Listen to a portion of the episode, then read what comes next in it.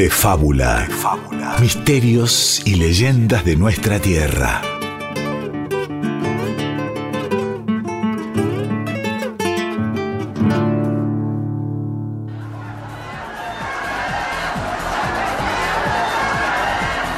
Un sábado hace algunos años atrás, de una casa de remedios de escalada, en el bonaerense, surgía música. Música, risas y gritos de alegría, como si se estuviera en un parque, en un parque de diversiones. En aquel hogar se celebraban los 53 de Oscar, y después de descubrir entre sus regalos prendas de vestir, tazas y ese libro que tanto quería, aún quedaba esa última cajita, coronada por un moño. A ver. No. Es. ¿Es lo que yo pienso? Sí. Es una vieja ficha del parque de diversiones. Pero. Pero ¿cómo? ¿Cómo la consiguieron? Me tuve que ir hasta Retiro, pa. Eh, me habían dicho que se conseguía en un galpón de, lo- de los ferrocarriles. Pensé que era un mito, pero no. Llegué a un galpón medio abandonado por el número 39 en, en el frente. Y, había un viejito. Eh, me miró, el viejito, de, de arriba abajo, y, y le dije que quería, y él me terminó venciendo esta ficha. La ficha en cuestión era un simple círculo de plástico celeste, donde se leía Hermano Sanón. Llevaba el nombre de los creadores del parque de diversiones que cerró hace más de 30 años. También, algo borroneado por el paso del tiempo, se alcanzaba a leer el nombre de uno de los juegos. Esa ficha decía Super 8 Volante. Oscar dio las gracias por todos los regalos recibidos, pero en especial le agradeció a su hijo por aquel inesperado obsequio. Es que gran parte de su infancia, cada vacaciones de invierno y también de verano, era ir a ese parque. Su hijo lo había escuchado mil veces contarle sobre, sobre el parque. Esa noche se acostó con la ficha bajo la almohada y se quedó pensando. Increíble. Mi hijo pudo corroborar la leyenda del Galpón 39. Finalmente existe. Eh, Yo ahora debo verificar otra. Mañana, a la noche, lo voy a intentar. Y así fue que Oscar, después del trabajo, se dirigió a la esquina de Avenida del Libertador y Callao, en la ciudad de Buenos Aires. Allí, unas décadas atrás, se encontraba la entrada principal de aquel parque de diversiones que tanto alegró su infancia. Oscar esperó a que su reloj marcara la medianoche exacta. Sacó la ficha celeste de su bolsillo y la metió entre las rejas del Parque Tais, el espacio verde que hoy ocupa el lugar del desaparecido Parque de Diversiones. Y es entonces que aconteció algo inesperado. No puede ser. Esa música, esas risas, ese olor dulce en el aire. Además lo estoy viendo. Es. Sí, es el parque, como lo recuerdo. Ha vuelto. El mito. El mito finalmente es cierto. Pudo entrar una vez más. Y allí fue Oscar. Ingresó por la puerta principal de aquel parque de diversiones que se materializó al instante delante suyo. Una vez adentro, la imagen no era tan alentadora.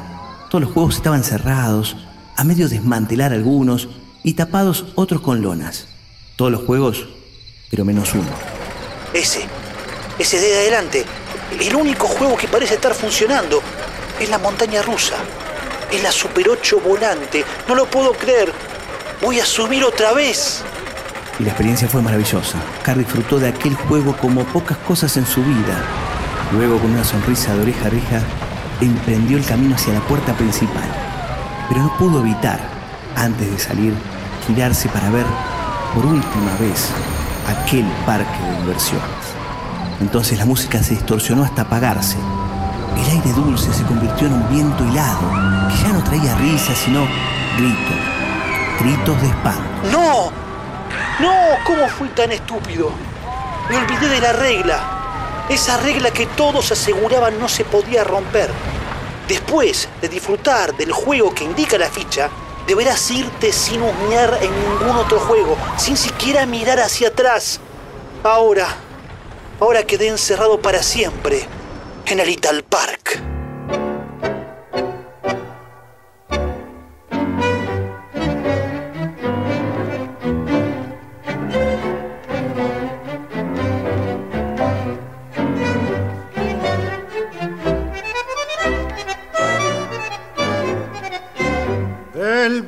La Mondiola, sos el marrana y te llaman garufa por lo bacán. Tenés más pretensiones que Bataclana que hubiera hecho un suceso con un botán durante la semana de faja duro y el sábado en la noche sos un doctor, te calas las polanas y el cuello duro y te vas por el centro de rompedor. Garufa, pucha que sos divertido. Garufa, vos sos un caso perdido. Tu vieja dice que sos un bandido porque dicen que te vieron la otra noche en el parque japonés.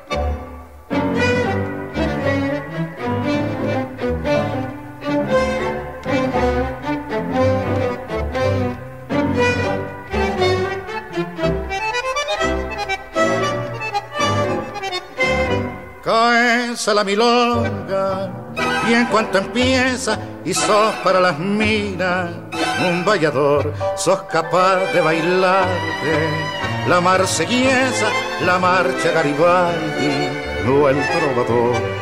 Con un café con leche y una ensaimada te pasas una noche de bacanal y al volver a tu casa de madrugada decís yo soy un tipo fenomenal. Garufa, pucha que sos divertido. Garufa, vos sos un caso perdido.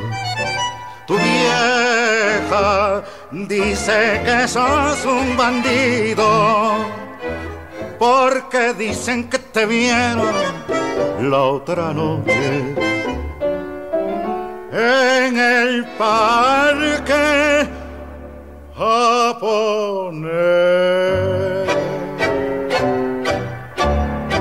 Parque le bajaba el nivel social del barrio. Tengo que hacer una aclaración porque hay mucha gente que cuando lee esas notas dice no, está equivocado, el parque japonés no estaba donde se erigió el, el Italpar. Y sí, el parque japonés tenía el mismo lugar de entrada que el Italpar. ¿Qué sucede? Después que se quema el parque japonés, en 1939, dos hermanos argentinos crean otro parque japonés, que estaba donde hoy la gente piensa que era el verdadero parque japonés original, que es donde está el Hotel Sheraton. Ese parque duró hasta el año 61, es decir, tuvo un año después de vida, después del Italpar, y se terminó cerrando. Es más, durante la Segunda Guerra Mundial, cuando Argentina le declara la guerra a Japón, cambian el nombre del parque, ya dejó de, llamarse Parque Japonés para llamarse Parque Retiro. Pero hay mucha duda con la gente de que no, no, es mentira eso de que el Parque daba en Callao y Avenida del Libertador. Sí, sí, el parque japonés original quedaba ahí. El segundo parque japonés, luego Parque Retiro, quedaba donde hoy está el Sheraton. Y el motivo de, este embrujamiento, diríamos, de esta mujer, eh, fue ordenado y pagado por los vecinos del lugar mayoritariamente los que vivían justamente cercano a Avenida Callao y Libertador.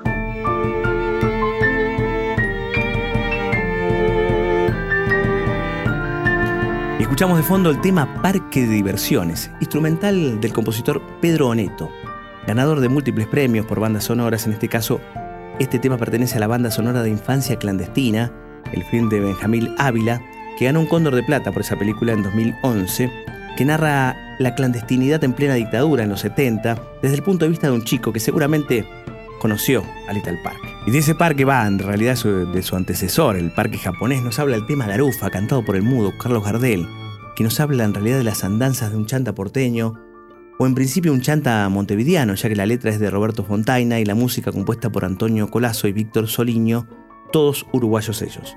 Escrito el tema en 1927, un mito en sí mismo, porque ese tango que es reconocido de manera mundial, se le cambia la letra. Cuando se estrena en Buenos Aires, mantiene lo del barrio La Mondiola, que hoy es conocido en la actualidad como Positos Nuevo, en Montevideo, pero originalmente nombra la calle montevideana San José, y acá se le cambia justamente por el parque japonés. El parque de diversiones que primero estuvo ubicado en Callao y Avenida Libertador y luego, como explica el periodista e investigador que investigó justamente el tema del Little Park, Gustavo Lundex, estuvo ubicado después ese parque japonés frente a la estación del ferrocarril en Retiro, donde hoy está el Sheraton Hotel.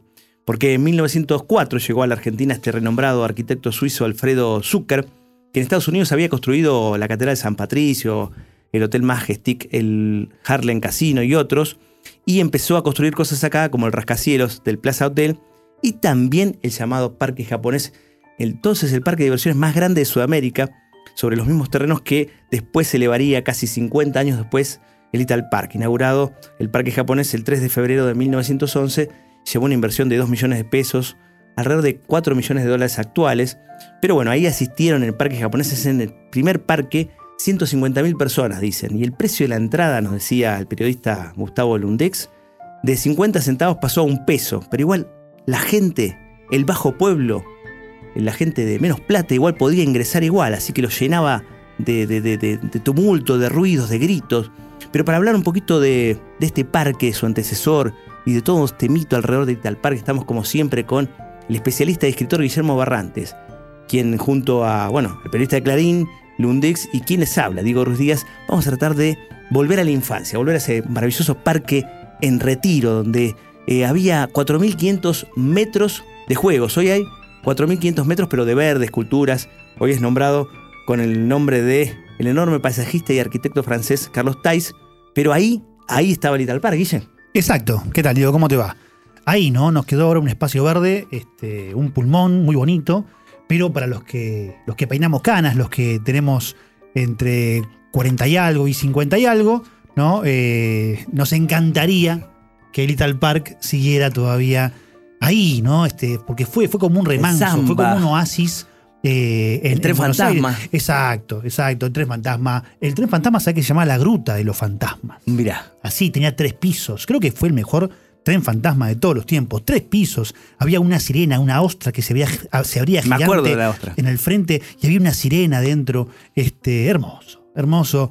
Eh, de todo había, de todo. El Super Monza, eh, este, había montañas rusas. Bueno, la Super 8 volante fue la clásica, la que está en el relato, pero había otra eh, que era que te daba vueltas, que daba cabeza para abajo. pero todo, todo, todo en ese, en ese lugar era lindo. Todo en ese lugar, todo lo malo que pasaba afuera, porque el Italpar funcionó en épocas nefastas de, eh, Argentina, eh, ahí no pasaba, ahí era un oasis, ahí uno, uno este, eh, la pasaba bien, se reía, ¿no? Creo que por eso quedó mucho en la memoria de, muchos argentinos. Y, bueno, y tiene su, leyenda, tiene su mito, que tiene que ver con una maldición. ¿no? Una maldición que algunas versiones dicen que... Previa, Little Park. Previa, exacto, previa. Dicen que la echó una bruja hace mucho tiempo, porque cuando aparecía el parque japonés, allá por 1911 se inaugura, ¿no? Eh, la gente del lugar no le gustó mucho este bochinche. De Barrio Norte no le gustó esa cantidad de gente. Esa cantidad de, gente, como decías vos. Pobre, humilde. humilde que podía. venía del ir conurbano, por ahí. Claro, no le gustó para nada ese lío, esa gente, este, ese bullicio.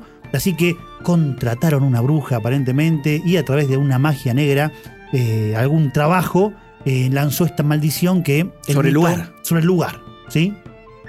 Hay otras versiones que hablan de un cementerio indio, también un clásico, en este lugar donde hoy está el Parque Tais. Pero bueno, sea por lo que sea, la, historia se cuenta, el mito se cuenta y tiene que ver con esta maldición que, que bueno, ya se había iniciado, ¿no? Sus, este, sus esquirlas ya, ya se notan en, en lo que fue el parque japonés. Incendios. Incendios, sí. Uno el mismo año de su inauguración, 1911, nunca explicado. ¿No? Eh, tampoco hay muchos registros de aquello. Eh, digamos que el parque japonés era enorme, gigante, tenía un circo romano, un volcán, o sea, era un parque este, que para la época era toda una sensación, ¿sí? Y, bueno, cierra en 1930 por otro incendio también en, este, eh, en, su montaña rusa, ¿sí? Loop de Loop, que, también nunca se explicó. así que bueno, ahí ya empieza un poco a hablarse de una. Ahí el parque japonés pasa a Retiro, donde está el Sheraton hoy, como decía Gustavo Londox. Exactamente, y ahí no pasó nada, ¿no? Y en ese lugar quedó vacante hasta hasta que este, después llega el Talpar. En el medio se cuenta que hubo una feria, ¿sí? o varias ferias. Hubo una feria italiana en donde también hubo este, un, un, siniestro, una muerte, algo aterrador, cuentan, un rayo que cayó de repente antes de una tormenta y mata a un feriante, ¿no?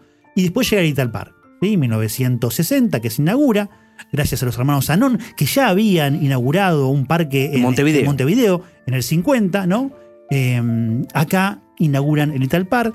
30 años también se hablan de incendios eh, en, el tren fantasma que recién nombrabas, que era la ruta de los fantasmas, en el laberinto del terror, en el Super Monza, eh, accidentes, ningunos eh, fatales, hasta que sucede en 1990 lo de Roxana Alaimo, esta adolescente que muere en el Matterhorn. 15 años. Ella muere en el Matterhorn, eh, esta especie de calecita con cabinas que iba a mucha velocidad, que, yo me subí. Se dan vuelta, sí, yo me subí, era terrible, era, era, tenía mucha velocidad y era muy este, vertiginosa.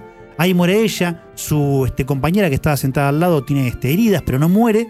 y bueno, y ahí comienza un poco la, lo que termina originando, ¿no? El cierre de Little Park y se habla de esta maldición que, que concatena todo esto, ¿no? Eh, el, parque japonés y sus incendios, eh, esto de las ferias que también no la pasaban bien en el terreno, eh, y después todas estas cosas que fueron pasando en el Little Park que derivaron en la muerte de Roxana. Y el mito después, ¿no? Que contábamos un poco en el relato que pasa por un galpón donde hay juegos. Y después también esta posibilidad de ingresar nuevamente por única vez al Little Park. Exacto, o sea, como, como spin-off de la misma leyenda, ¿no? Como, creo, que tiene que ver con esto, con que está tan presente. Eh, el Little Park sigue funcionando en la memoria de muchos de nosotros y por eso se cuentan tantos mitos, tantas leyendas y estos que están, este, que son paralelos, que van, van por el costado, ¿no? Este Más actuales ahora también, ¿no? Este Galpón 39, que es una especie de cibermito que se empezó un poco a. el rumor comenzó por internet de que se podía, uno, uno podía conseguir. Eh, cosas de Digital para Cosas de para antiguas en algunos sitios, pero también en este galpón. Y escuchábamos al mudo, ¿no? A Carlitos, a Gardel, cantándonos Garufa, un hombre proveniente de una familia humilde era Garufa, dedicado a la diversión, a la joda, ¿no? Que rondaba ahí el parque japonés, seguro en busca de un amor. Un Don Juan, podemos decir. Y vamos a escuchar también que habla sobre este barrio, sobre el retiro, el tango Don Juan, el taita del barrio, que nombra esta zona, ¿no? Donde estaba el Little Park y el parque japonés. Más tirando por ahí a Retiro, más de la zona del puerto también, ¿no? Eh, y vamos a escuchar la versión en la voz de Alberto Gómez con la orquesta típica Víctor. Vamos a escuchar Don Juan. En el tango soy tan taura que cuando hago un doble corte corre la voz por el norte si es que me encuentro en el sur. Y pa' bailar la chuseta si es que me he visto a la moda. La gente me dice toda Dios le dé, Dios le dé vida y salud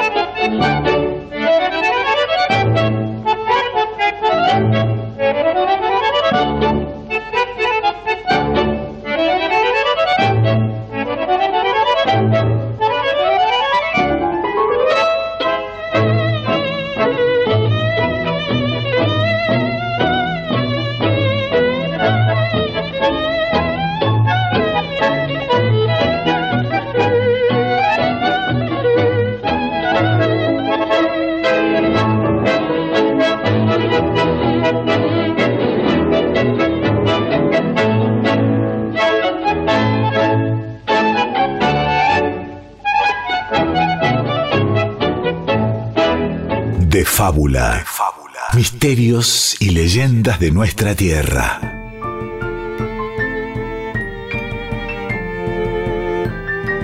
Y escuchamos Don Juan el Taita del Barrio, de 1932 en la voz del Lomense, como nosotros, como Guillermo Barrantes y Diego Ruiz Alberto Gómez y la orquesta típica Víctor. Este tango de 1900 con la letra de Ricardo J. Podestá y música de Ernesto Poncio dice, yo soy el Taita del Barrio, nombrado en la batería y en la boca cualquier día no se me dice señor. Y la batería se encontraba justamente cerca de lo que es hoy el puerto llamado San Martín, en el Retiro, en donde está la Plaza Fuerza Aérea, ahí frente al Sheraton, donde recordemos que funcionó la segunda versión de este parque japonés, que, porque hubo una guerra, una segunda guerra mundial, y Argentina ahí, finalizando la segunda guerra en 1945, le declara la guerra al eje, a estos países, a Japón, Italia y Alemania, le tuvieron que cambiar el nombre del parque japonés por Parque del Retiro, pero bueno, tenía estos juegos también y convivió un año con Little Park, porque cerró en 1961 y Little Park empezó en 1960. Pero vamos a escuchar un poquito más de Little Park en la voz del colega e investigador que escribió bastante para Clarín sobre el tema, Gustavo Lundux, quien nos va a contar algunos detalles de las atracciones del Little Park y también del parque japonés. Había un juego mecánico que era revolucionario, eh, yo ahora no recuerdo bien el nombre, tenía el Monte Fuji, que era la principal atracción, como las eh, montañas rusas de ahora, que terminó incendiándose, por esto también famoso de la maldición. También tuvo una, en el 14 adquirieron algo que era terrible, el Patagón petrificado, que era un cuerpo modificado de un habitante de la Patagonia, que lo habían comprado un vendedor de antigüedades de París. El restaurante que se llamaba Cabaret del Amor, que era ambientado con temáticas del terror. Tenía el Witching Shave, las olas mágicas, que era lo que yo te digo que era uno de estos como eléctricos. Una maravilla de ingeniería era eso. Y bueno, tenía de todo un poco. Era magnífico. Eh, tenía después el lago de las geishas, que de noche era la atracción mayor de este parque japonés, y no tenía tanto como, es decir, era más artístico lo suyo que el Little Park era directamente para divertirse. Y después inmediatamente se incendia este parque eh, japonés, suponemos que tiene que ver con la maldición, y hay un lapso hasta que hasta que inicia el Park. Exacto, yo te digo, aprovechando el incendio, aprovechando entre comillas el incendio del parque japonés, estos argentinos abren un nuevo parque japonés. Y el Ital Park llega en el año 60, es decir, los Anón, que fueron los los que idearon este parque, inmigrantes italianos, ¿no? Eh, sí, sí, sí, del Véneto eran. Llegaron en el 48 acá a Sudamérica y en el 50 ya habían levantado un, levantado un parque que era el Rodó en Montevideo. En el 60 abrieron finalmente el Little Park, que era el parque de juegos más grande de Sudamérica. 4.500 metros cuadrados, un lugar maravilloso que tenía afinidad de juegos, de los cuales todavía hay algunos en pie. Algunos están en un depósito de la localidad de Pilar, que pertenece a la familia Sanón, y la mayoría está en el Argenpar de Luján, que es como una réplica del Little Park. Y después hay una parte que se mandó a Brasil, al parque que actualmente está en funcionamiento, el Beto Carrero World, en Pena, que tuvo también una desgracia detrás de otra otra. Nihon, todo no amami, chutekina haji, kanji na koi. Nihon, tango no kyokuba, kyodai no yona, kimochi o tsunagu, yasasi tayori, yume no kuniga, dakishimeta. Nihon, Nihon. Acio Tsumaira, Tohoi Michio, Tango Argentino Nagarete, Guitarra. Doji no Kuni, Suteki na Nihon, Kimoshi o Shashita, Akogare no Koi.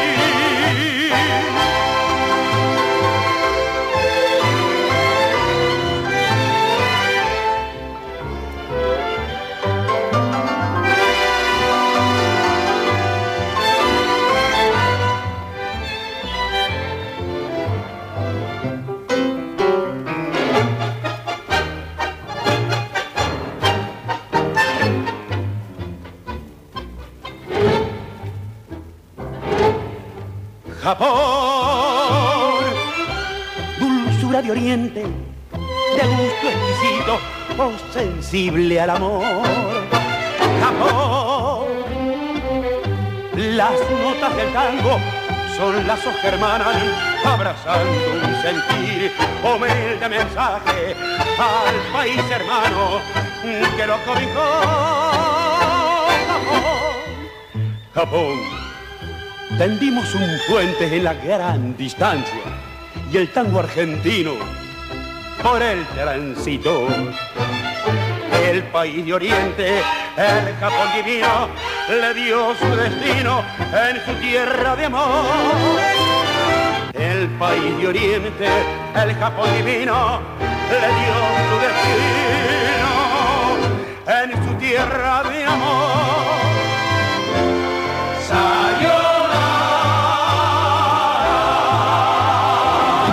Fábula. Se enciende el fogón y crepitan las historias.